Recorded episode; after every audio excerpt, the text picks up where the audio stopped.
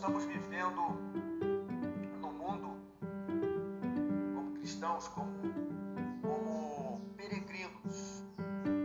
A nossa passagem aqui, ela é curta em relação à eternidade que Deus prometeu para cada um de nós. Amém? A vida passa muito rápido. Quando nós somos jovens, é, e essa experiência que acontece com todo jovem, né? Adolescente, jovem. Quando somos jovens, nós olhamos as pessoas mais adultas, 40 anos, 50 anos, 60 e mais de 60 anos. Nós, de repente, não paramos para analisar de que a vida ela é passageira. A gente começa a perceber isso quando a, a idade começa a chegar. Ou seja, dependendo da sua idade, você já está começando a perceber né? Alguns percebem até mais cedo, né? Tem alguns que acham que já estão com 20 e poucos anos, já estão velhos. Não é assim? Tem pessoas que acham, ah, mas eu estou ficando velho, já vou fazer 30 anos, já está se sentindo velho. Não está velho ainda, mas a pessoa já está se sentindo. Imagina depois que chegar a 30, 40, 50. Né?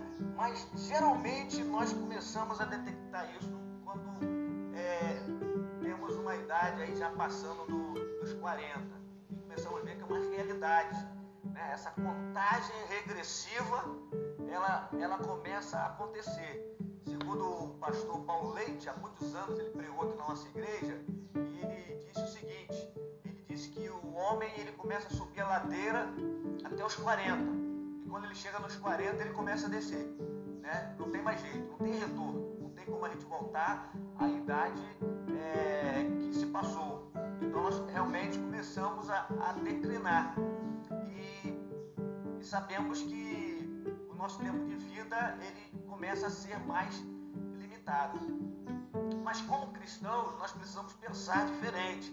Precisamos pensar na perspectiva de que nós precisamos remir o nosso tempo aqui nessa terra, porque é um conselho da palavra de Deus. É um conselho pelo qual nós precisamos colocar em prática. Aproveitar o tempo que esse mundo, na realidade, tem muita coisa para a gente perder tempo com ele. Né? Os entretenimentos dos últimos anos, né? com essa questão da, da internet que se tornou facilidade para todo mundo estar com o celular na mão. Se a gente não tomar cuidado, quando a gente vê, a gente está ali para ver uma coisinha, daqui a pouco está vendo outra. Quando você vê, já passou 20 minutos. Quando você vê, se bobear, passou horas. Você é, se entretendo com alguma coisa que não vai acrescentar em nada principalmente porque a internet tem coisas boas, mas coisas também ruins, muito fake, muita coisa é, falsa, muita coisa que não acrescenta e nós precisamos tomar cuidado com isso. Por que, que eu digo isso? Porque Deus nos deu uma fé, amém? Nós temos uma fé e a Bíblia diz que o justo viverá pela fé. O justo não pode viver mais por aquilo que ele vê. Nós precisamos viver pela fé na medida que nós nos esquecemos disso, o que, que acontece? Nós ficamos com os nossos olhos voltados para as coisas do mundo. E quando voltamos nossos olhos para as coisas do mundo, nós esquecemos de focar naquele que devemos focar, que é Jesus. O texto bíblico, e eu estou aqui mais frisando aqui o versículo de número 2, o texto bíblico vai dizer que nós devemos conservar os nossos olhos fixos em Jesus tudo que acontece nessa terra faz com que a gente perca esse foco. Não podemos perder esse foco. Nosso foco é olhar para Jesus, porque a Bíblia diz que é Ele o autor e consumador da nossa fé. É o nosso foco nele que vai nos dar a garantia de caminharmos como Ele gostaria que nós caminhássemos. Por que, que eu preciso ter o meu foco nele? Né? Se você for olhar o, primeiros versículos, você vai dizer, você vai observar é, que o, os primeiros versículos vão falar de grande nuvem de testemunha, que fala dos heróis da fé, que nós devemos é, observar né, eles, é, o que eles fizeram, a fé que eles tiveram, mesmo não tendo conhecendo a Cristo. Hoje nós conhecemos a Cristo. Hoje nós precisamos ser essa grande nuvem de testemunha na terra. Nós precisamos fazer diferença no mundo que nós estamos vivendo. As pessoas elas não vão ver o Cristo como se viu naquela época aqui na Terra. Por isso que o autor aos Hebreus ele vai dizer que o nosso foco precisa estar nele, em Jesus, porque quando o meu foco está nele, vai acontecer o que o texto o texto diz lá no começo. Eu não vou me deixar atrapalhar por coisas desse mundo que muitas vezes não é pecado, mas tira o meu foco. O texto vai dizer, portanto, deixamos de lado tudo que nos atrapalha. Tudo que nos atrapalha significa dizer que é alguma coisa que não é pecado, mas que muitas vezes atrapalha o meu foco em Jesus. E de tanto atrapalhar, pode também se tornar um pecado. Mas a Bíblia fala de uma segunda coisa que pode tirar o nosso foco, não só aquilo que nos atrapalha, mas o pecado. E a Bíblia diz que ele se agarra em nós e que nós precisamos ter os nossos olhos focados em Jesus, porque quando estamos focados em Jesus, nós vamos a Ele, não é assim? Nós vamos a Ele, reconhecemos a nossa falha, reconhecemos o nosso pecado e nos colocamos diante dele, confessamos o nosso pecado e somos purificados de toda injustiça que possamos estar cometendo. Então, o texto é interessante que ele vai dizer que meus olhos precisam estar fixos em Jesus, pois é por meio dele que a nossa fé começa. Quando você aceitou Cristo, quando você se entregou a Ele como Senhor e Salvador da sua vida, a sua fé começou, a sua caminhada de fé começou. Eu e você não andamos mais por aquilo que vemos, mas andamos por aquilo que nós não vemos, mas cremos temos esperança e vem o nosso tempo, temos, temos esperança de que as coisas que não, nós não vemos, mas pela nossa fé, pela esperança que temos, elas vão acontecer. Então o texto bíblico vai dizer exatamente isso, que essa fé que nós temos em Jesus, ela já nos foi dada. E precisamos conservar os nossos olhos fixos em Jesus por isso. Porque aquele que nos deu a fé em Jesus, que foi Deus, é o mesmo, diz a palavra de Deus aqui, que é Ele é Ele e é Ele quem a aperfeiçoa. Só existe uma maneira de Deus aperfeiçoar a minha, a minha, a minha sua fé. Sabe qual? Nós permanecermos com os olhos fixados em Jesus. Não tem como o Senhor aperfeiçoar a minha fé se os meus olhos não estão nele. E nós sabemos que em todo momento, em todo instante, nós somos às vezes levados a olhar para o homem, olhar para para o líder, olhar para o pastor, olhar para os oficiais da igreja, olhar para os irmãos, olhar para quem se diz evangélico, está na mídia ou não. E todas essas coisas acabam tirando o nosso foco. Porque se a gente for olhar para aqueles que se dizem evangélicos, estão no evangelho e que muitas vezes cometem escândalos, né? fazem coisas que não estão de acordo com a fé, se nós formos focar nisso, vai enfraquecer a nossa fé.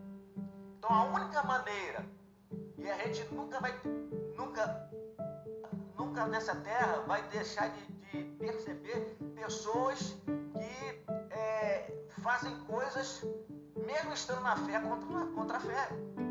Então, se nós formos olhar para esse tipo de situação, nós vamos perder o nosso foco.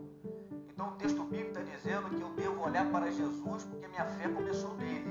Mas o texto bíblico está dizendo que eu preciso justamente continuar nele, porque focado nele, ele vai aperfeiçoar a minha fé.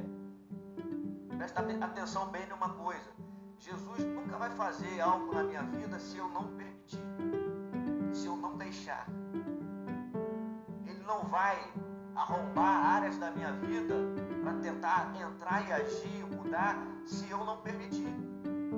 Eu e você precisamos permitir na medida que nós permitimos, Ele aperfeiçoa.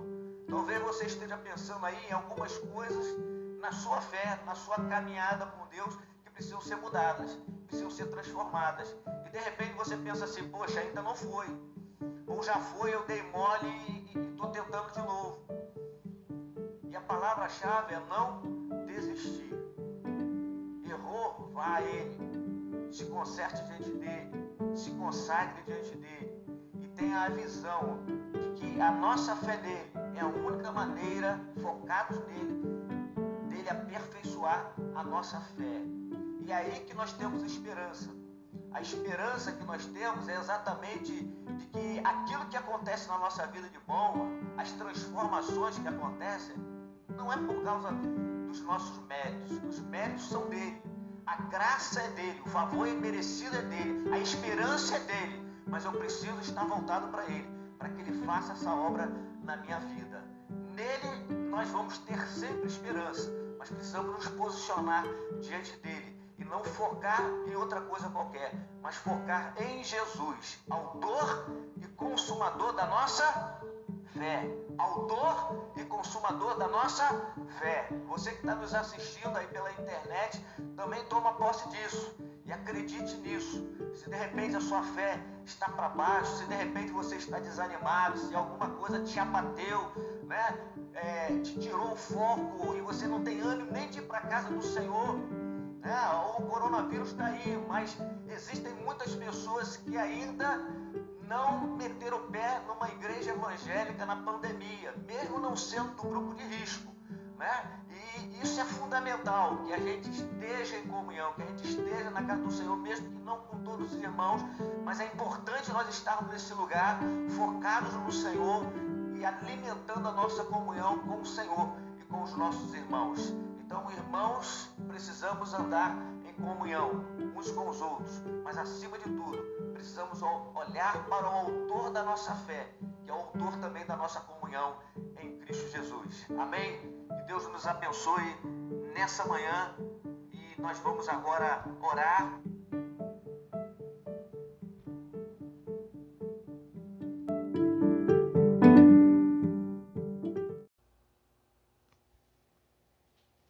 está fazendo a leitura de Provérbios 23.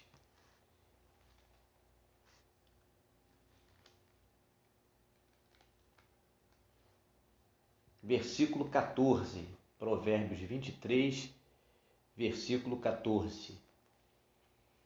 Assim nos diz a palavra do Senhor.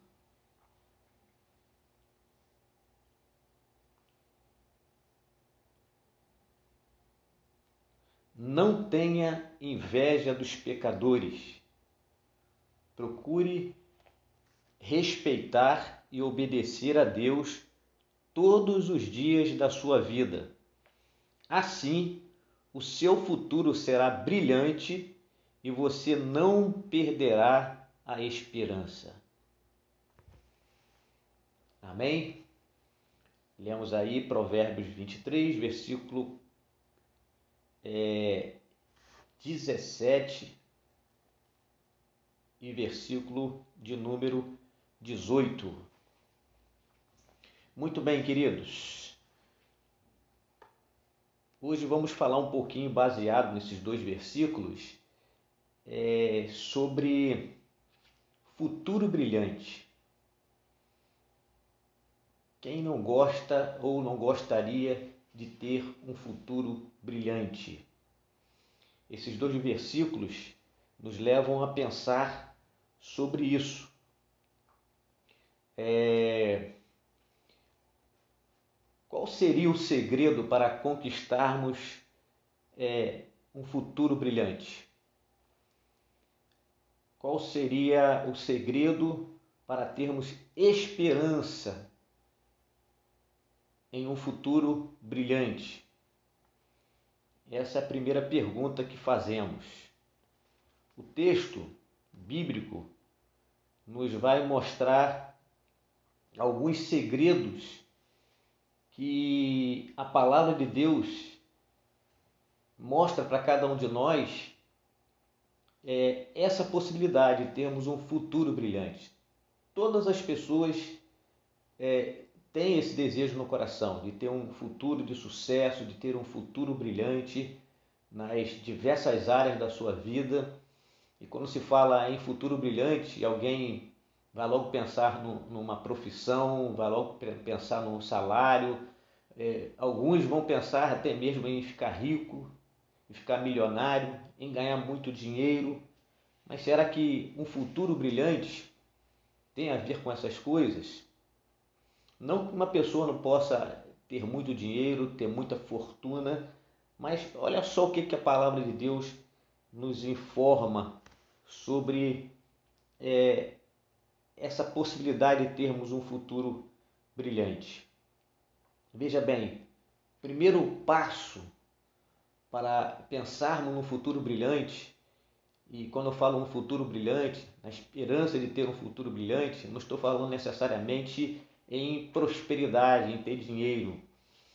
E às vezes a pessoa ela não tem é, muitas coisas no sentido de prosperidade material, mas ela consegue ter um futuro brilhante naquilo que ela faz, naquilo que ela conquista, independente da sua renda.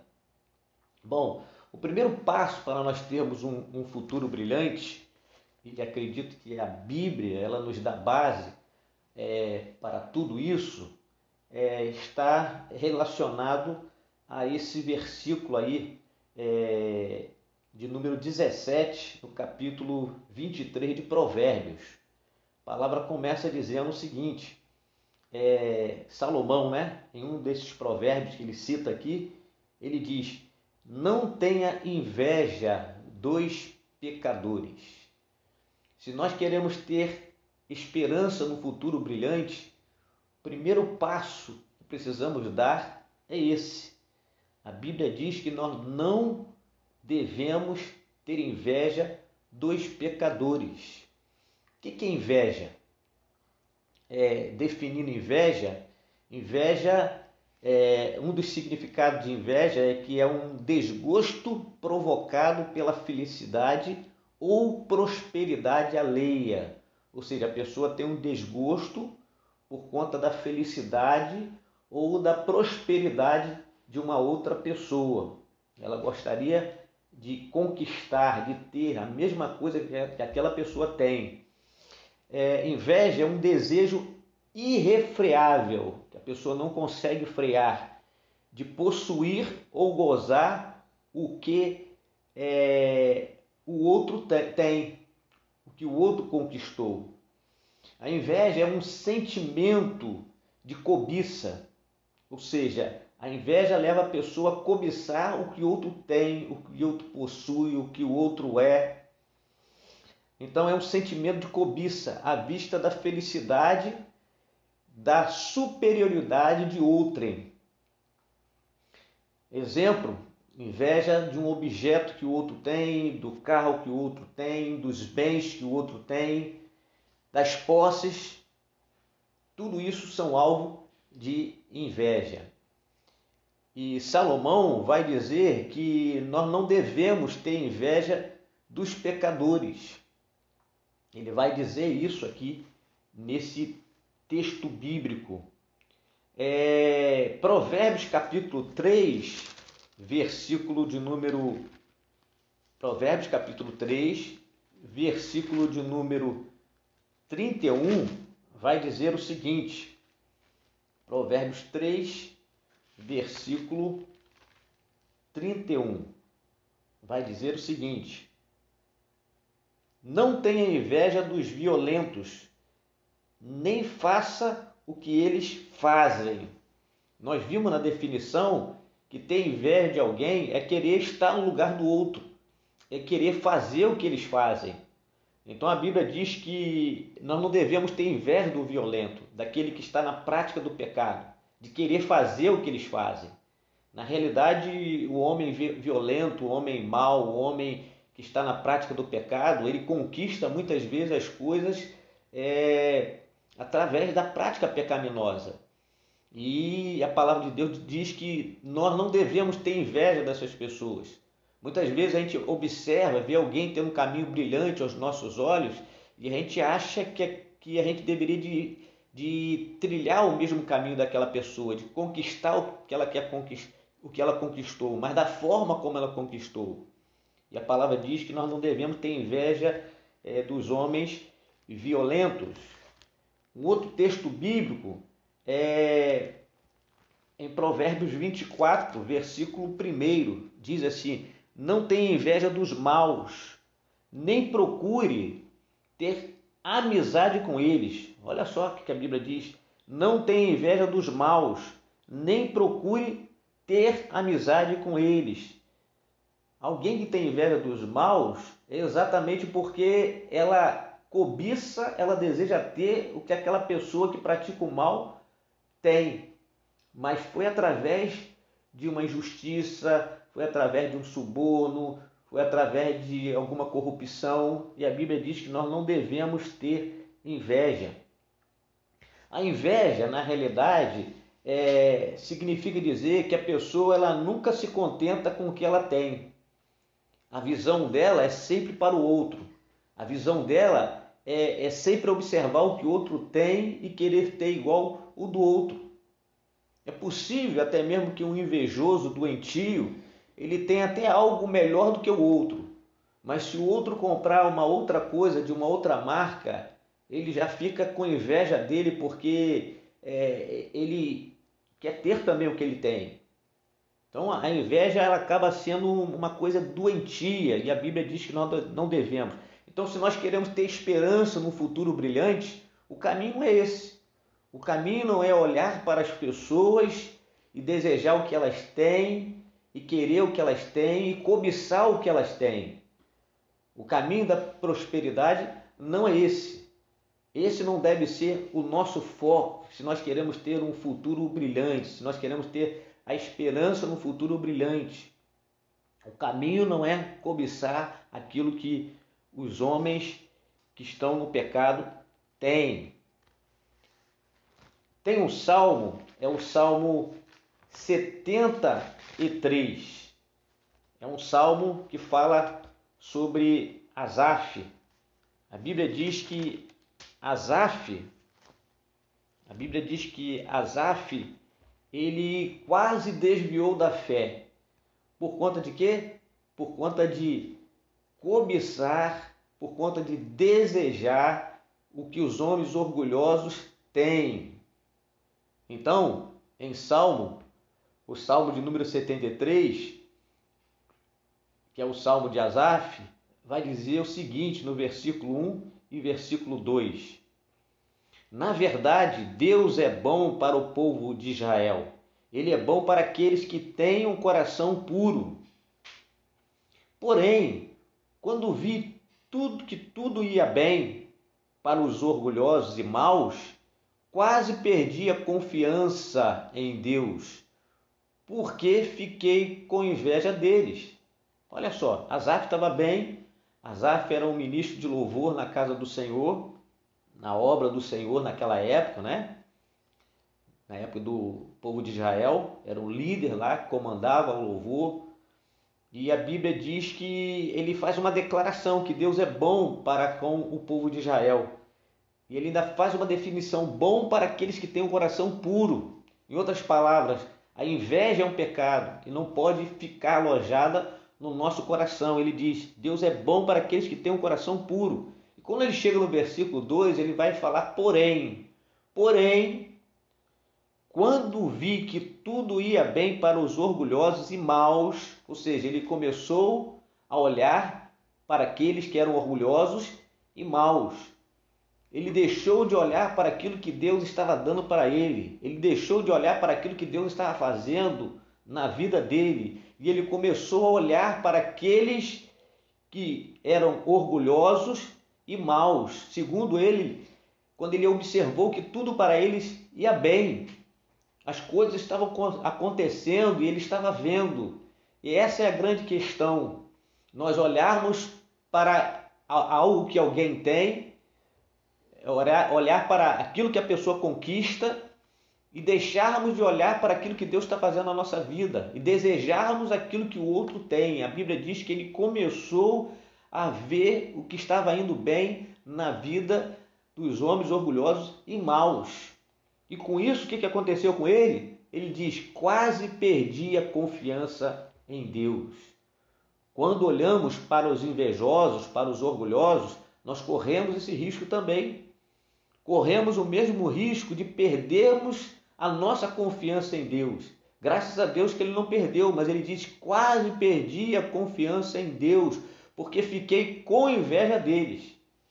Com inveja de quem? Dos orgulhosos. Com inveja de quem? dos maus, porque tudo que acontecia com eles parecia que ia bem.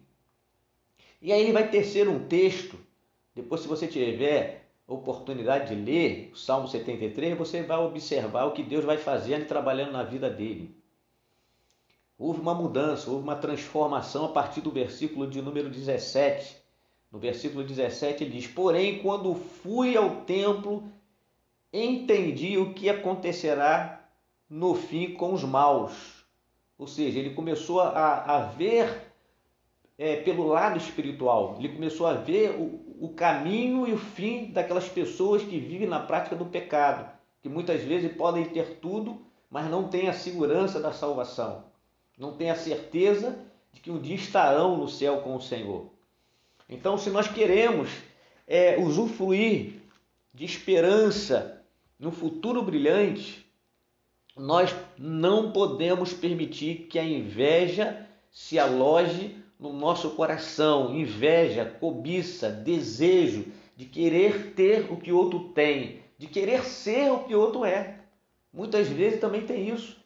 A pessoa quer ser o que o outro é, ou no trabalho, ou ser como o outro é, é como esposo, como servo do Senhor.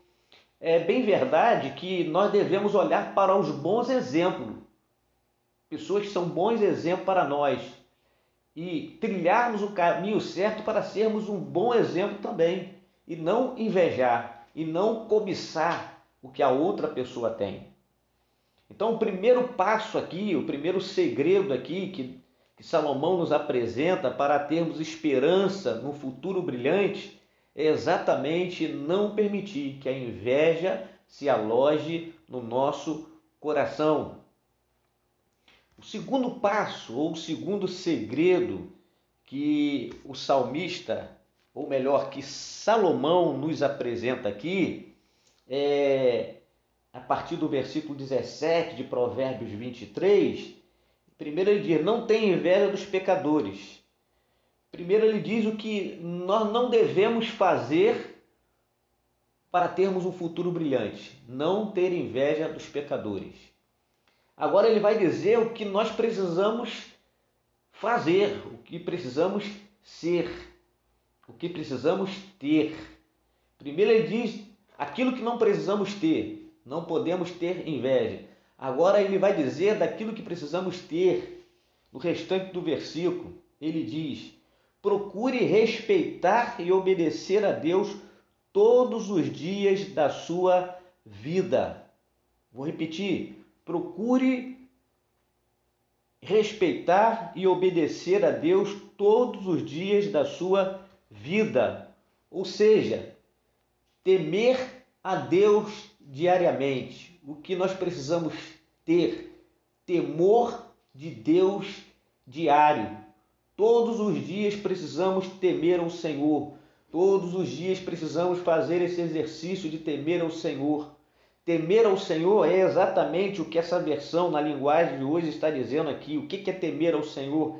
É exatamente o que diz aqui a palavra do Senhor, é ter respeito pelo Senhor.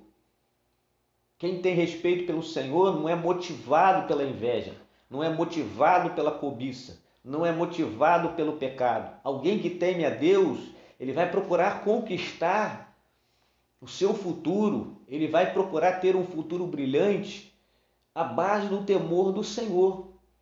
Então, alguém que teme o Senhor, alguém que respeita o Senhor, alguém que faz coisas por causa do seu respeito ao Senhor, ou alguém que deixa de fazer determinadas coisas por respeito e honra ao Senhor. Temer ao Senhor é exatamente isso. E a Bíblia vai falar exatamente sobre o temor do Senhor em Provérbios, capítulo 1. Provérbios, capítulo 1, no versículo de número é, 7, Provérbios, capítulo 1, versículo 7. A palavra do Senhor vai dizer: Para ser sábio é preciso primeiro temer a Deus, o Senhor. Os tolos desprezam a sabedoria e não querem aprender. Na outra versão mais tradicional, vai dizer que o temor do Senhor é o princípio da sabedoria. Então, se nós queremos é ter sabedoria para que a nossa vida seja guiada conforme a palavra do Senhor, nós precisamos ter esse temor do Senhor, que é o princípio da sabedoria. Não há como alguém ter a sabedoria de Deus se não temer a Deus. Esse é o primeiro passo. Se queremos conquistar algo, se queremos ter um futuro brilhante na nossa vida, não podemos nos esquecer disso. Precisamos temer ao Senhor. Isso é fundamental. Respeitar o Senhor, honrar o Senhor. E como nós fazemos isso? Observando a palavra de Deus. Olhando para aquilo que a palavra de Deus diz que podemos fazer e aquilo que nós não podemos fazer. Ou seja, a nossa motivação para conquistar coisas, para decisões na nossa vida, precisa estar pautado na palavra de Deus.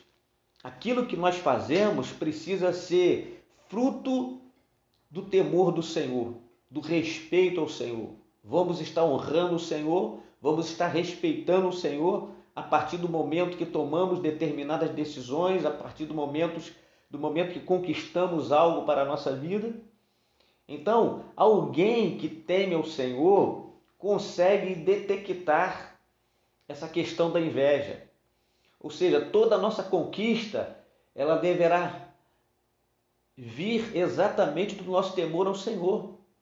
E não motivado porque alguém tem e nós queremos ter. Existem muitas pessoas que conquistam, mas conquistam porque viveram debaixo do temor do Senhor. E a palavra de Deus vai dizer em Provérbios capítulo 23, aí no versículo de número é, 17 ainda, vai dizer: procure respeitar e obedecer a Deus todos os dias da sua vida. O temor deve ser algo constante na nossa vida, em todas as nossas decisões nós precisamos avaliar se estamos debaixo do temor do Senhor ou não. Quando respondemos alguém, quando questionamos alguém, quando estamos diante de julgar ou não uma pessoa, precisamos entender que precisamos nos manter debaixo do temor do Senhor. Salomão, que escreveu o livro de Provérbios, onde Deus lhe deu tanta sabedoria, quando ele vai escrever é, Eclesiastes, ele vai falar no livro de Eclesiastes das suas conquistas. Ele vai falar no livro de Eclesiastes das suas conquistas. Se você parar para ler o livro de Eclesiastes, você vai notar que Salomão foi o homem mais rico da face da terra naquela época, o homem mais sábio daqueles dias, igual a ele não existia ninguém, nem mais rico, nem mais sábio do que Salomão. E no capítulo 2 de Eclesiastes, é, Salomão ele começa a, a colocar tudo aquilo que estava acontecendo na sua vida naqueles dias. Se você ler o capítulo 2, no versículo 1, ele vai dizer assim, Eclesiastes capítulo 2, versículo 1, ele diz assim, Então resolvi me divertir e gozar os prazeres da vida, mas descobri que isso também é ilusão cheguei à conclusão de que o riso e a tolice e de que o prazer não serve para nada. Procurei ainda descobrir qual a maneira de viver e resolvi me alegrar com o vinho e me divertir. Pensei que talvez fosse essa a melhor coisa que uma pessoa pode fazer durante a sua curta vida aqui na terra. Então ele se entregou aos prazeres no momento da vida dele, mas ele chegou à conclusão que tudo aquilo era ilusão. Ele sempre vai dizer: tudo ilusão, tudo vaidade. É como correr atrás do vento, diz Salomão. Se ter uma vida brilhante, um futuro de sucesso, é, é realizar coisas, Salomão realizou. O versículo 4 ele diz: Realizei grandes coisas construir casas, ou seja, mais de uma, construir casas para mim, fiz plantações de uva, ou seja, tinha mais de uma plantação de uvas, plantei jardins de pomares, tudo no plural. Olha, é, plantei jardim e pomares com todos, é, com todos os tipos de árvores frutíferas. Também construí açudes para regar as plantações, ele tinha mais de um, praticamente nós não temos nenhum. Né? Eu não tenho nenhum, muitas pessoas que estão me ouvindo não têm nenhum açude. Ele tinha muitos açudes. Ele diz: Olha, eu conquistei, eu comprei muitos escravos, e além de, desses tive outros nascidos na minha casa. Tive mais gados e mais ovelhas do que todas as pessoas que moraram em Jerusalém antes de mim. Olha aí. Então, se sucesso é ter, ele tinha. Também ajuntei para mim prata e ouro dos tesouros dos reis e das terras que governei. Homens e mulheres cantavam é, para me divertir. Ou seja, naquela época não tinha a mídia que tem hoje, mas como ele era rei, ele, a hora que ele quisesse que algum cantor daquele cantasse, ele chamava na hora: Olha, vem cá, canta para mim. Cantava ao vivo: Olha, para de cantar agora, canta você. Por quê? Ele tinha dinheiro para bancar tudo isso.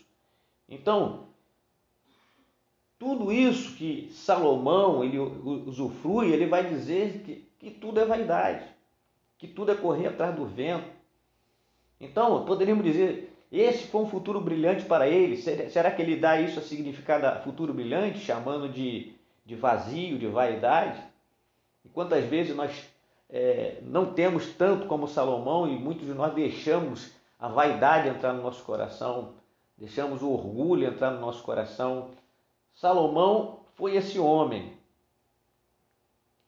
No versículo 9 ele vai dizer: Sim, fui grande, fui mais rico do que todos os que viveram em Jerusalém antes de mim. Nunca me faltou sabedoria. Consegui tudo o que desejei. Você imagina você conseguir, você conseguir tudo que você deseja? Ah, é um futuro brilhante. Se eu conseguisse tudo o que eu desejo.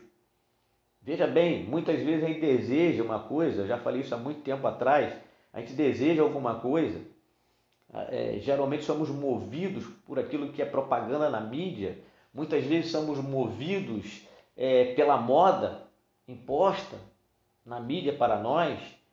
É, a pessoa que compra um celular e daqui a pouco ela mal comprou um celular, já saiu um acima do dela é, ela fica um, dois anos com o celular, quando ela vê o celular dela já está ultrapassado, mas ela quer um de última geração e nessa hora que ela pode até cobiçar o do outro, querer ter o do outro.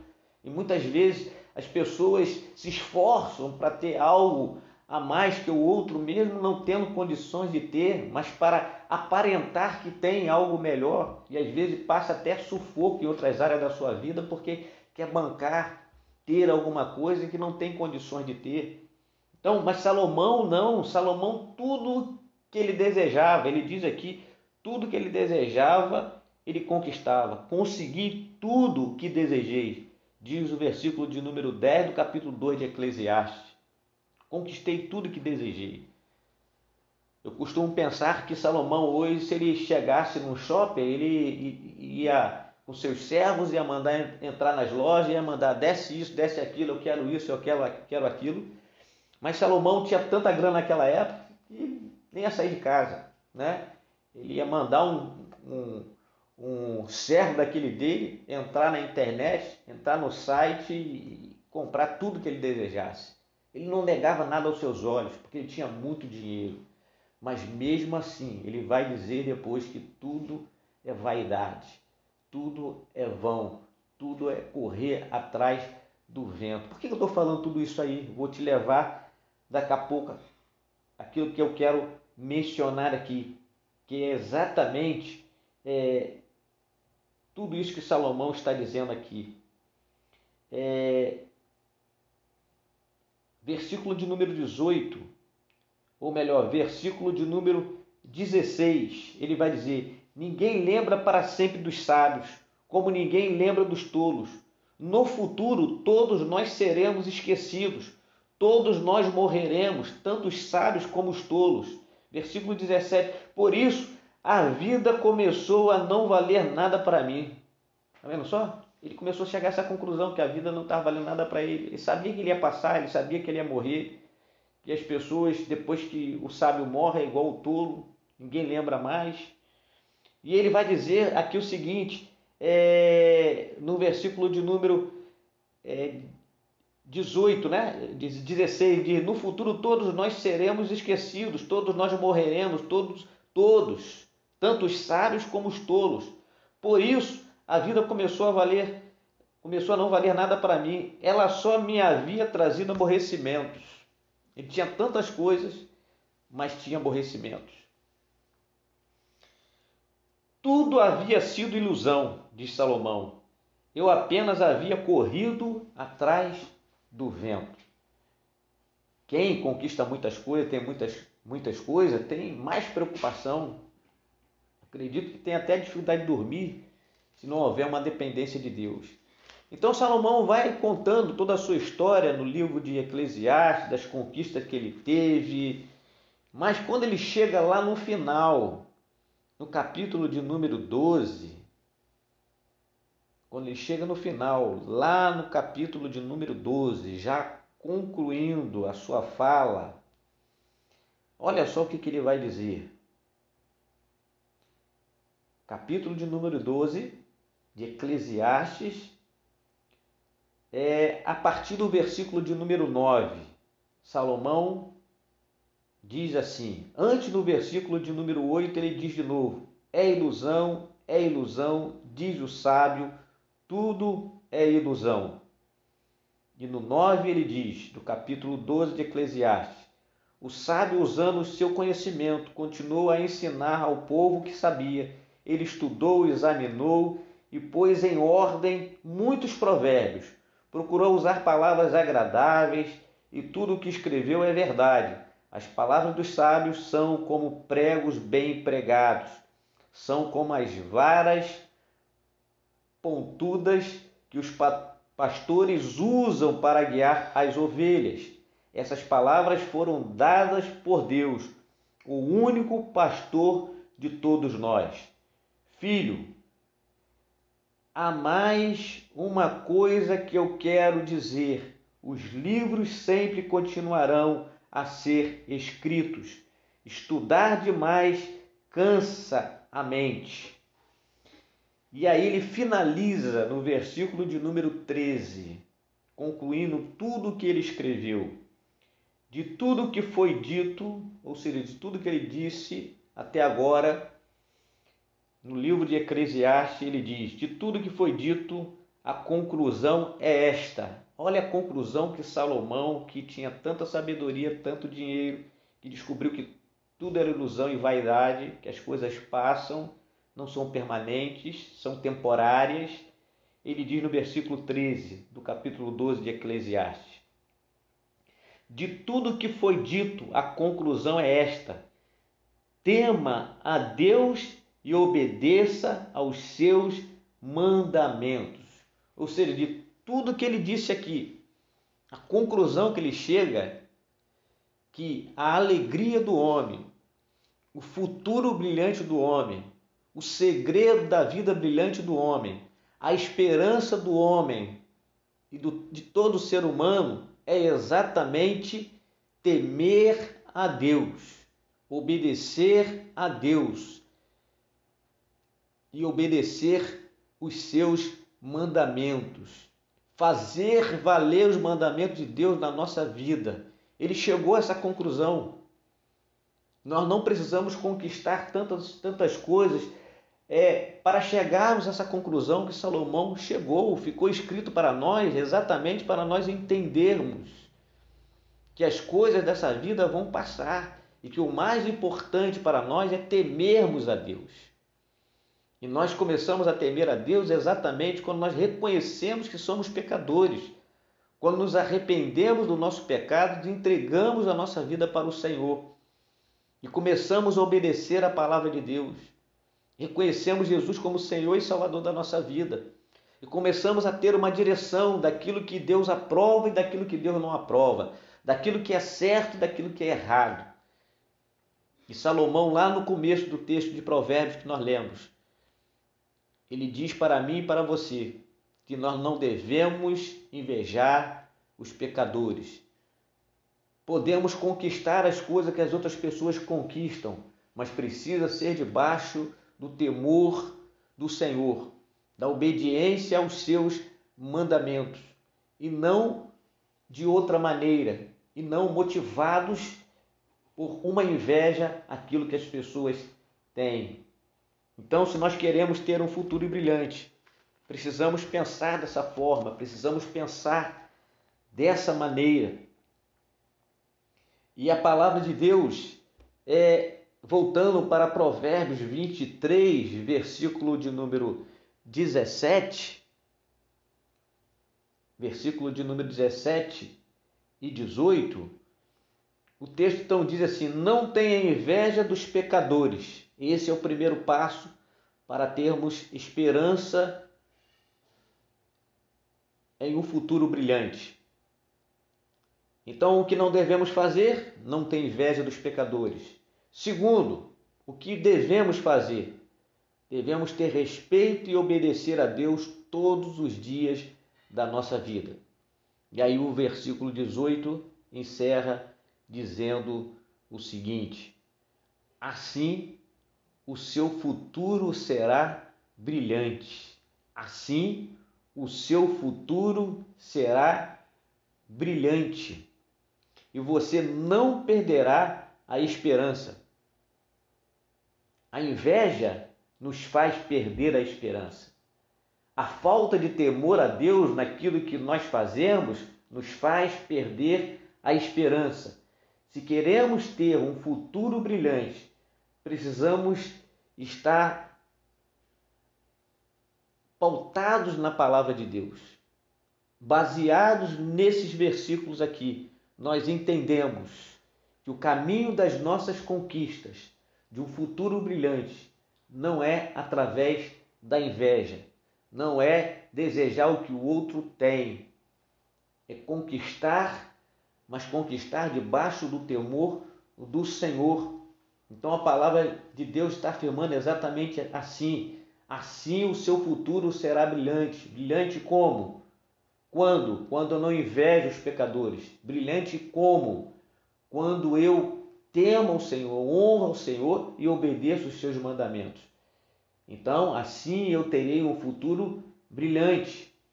E o texto diz: e você não perderá a esperança. Existem muitas pessoas que têm perdido a esperança exatamente por conta disso, porque elas estão querendo conquistar, querendo ter as coisas, querendo vencer na vida, mas cobiçando, invejando o que outro tem. O caminho é o caminho do temor ao Senhor. O caminho é obedecer aquilo que a palavra de Deus diz. O caminho é entender que o homem mais sábio que passou por essa terra, mais rico que passou por essa terra, ele entendeu que a conclusão de tudo é que o homem deve temer ao Senhor e obedecer os seus mandamentos que assim eu possa ser, que assim você possa ser, que possamos obedecer os mandamentos do Senhor, que possamos obedecer aquilo que o Senhor está nos ordenando. Então, fique debaixo desse temor diariamente. Tema o Senhor no seu contato com as pessoas, no seu convívio com as pessoas, naquilo que você fala, naquilo que você deixa de falar tema o Senhor em primeiro lugar. Temer ao Senhor é exatamente é, estarmos diante de uma situação que ninguém está vendo nada, mas estamos debaixo do temor do Senhor. Você pode ir para lugares que ninguém está te vendo. Ah, mas aqui ninguém está me vendo, o pastor não está perto, os irmãos da igreja não estão perto, mas Deus está te vendo. Eu sempre conto uma experiência que, é, para finalizar, que um, um tio da minha esposa, ele veio de São Fidélis, estava vendendo um produto, na época batata frita, ele não, conhecia, não conhecia o Rio de Janeiro e me convidou para ir lá em Duque de Caxias, eu nunca tinha ido lá. E lá nós chegamos numa rodoviária e eu fiquei aguardando ele, ele fazendo algumas entregas.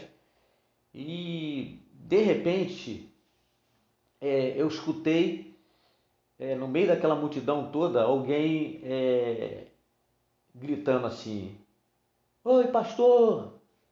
Ô, pastor! Aí eu olhei para um lado para ver quem era e aquela voz continuou falando: Ô, pastor! E quando fui olhar, era um irmão é, de uma igreja, da igreja congregacional é, do Caramujo, que estava dentro do ônibus e me conheceu e gritou o meu nome. Aí ele, ô oh, rapaz, o que você está fazendo aqui? Aí ele falou, eu trabalho por aqui, pastor. Tudo bem? Tudo bem. Ou seja, se eu estou ali naquela praça fazendo alguma coisa errada, fazendo alguma coisa que desagrada ao Senhor, né? É, eu estava no lugar ali e ninguém me conhecia. Então, às vezes, a gente até acha né, que está num lugar que ninguém não nos conhece. E essa não deve ser a motivação.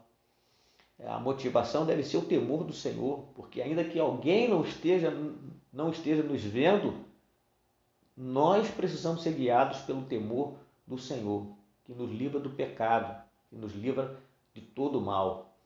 Esse rapaz, na ocasião, até ele era baterista da igreja do Caramujo. Hoje ele é o pastor dessa igreja. Hoje ele é pastor também, somos colegas de ministério.